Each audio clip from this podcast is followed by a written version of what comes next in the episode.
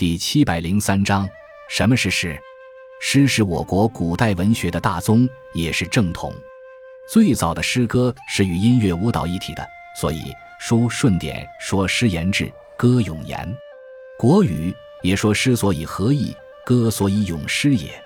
作为一种有韵律的文体，诗会随着节奏韵律的变化而生成不同的诗体，而诗体通常会与诗句的字数和句式相关，所以。就有了四言诗、五言诗、七言诗，以及包含各种句式的杂言诗。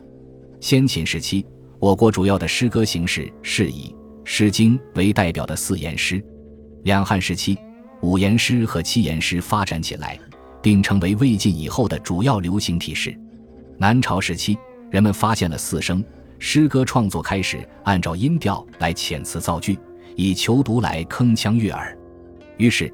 格式严整的近体诗发展起来，到隋唐时期逐渐成熟，并推动诗歌创作进入黄金时代。作为独特的文学样式，诗歌其主要特征有四个：一是饱含丰富的想象力和情感，这是诗歌最基本、最显著的特征；二是集中反映社会生活；三是节奏鲜明、语言凝练、音调和谐，这是诗歌形式上最大的特征。四是不以句子为单位，而以行为单位。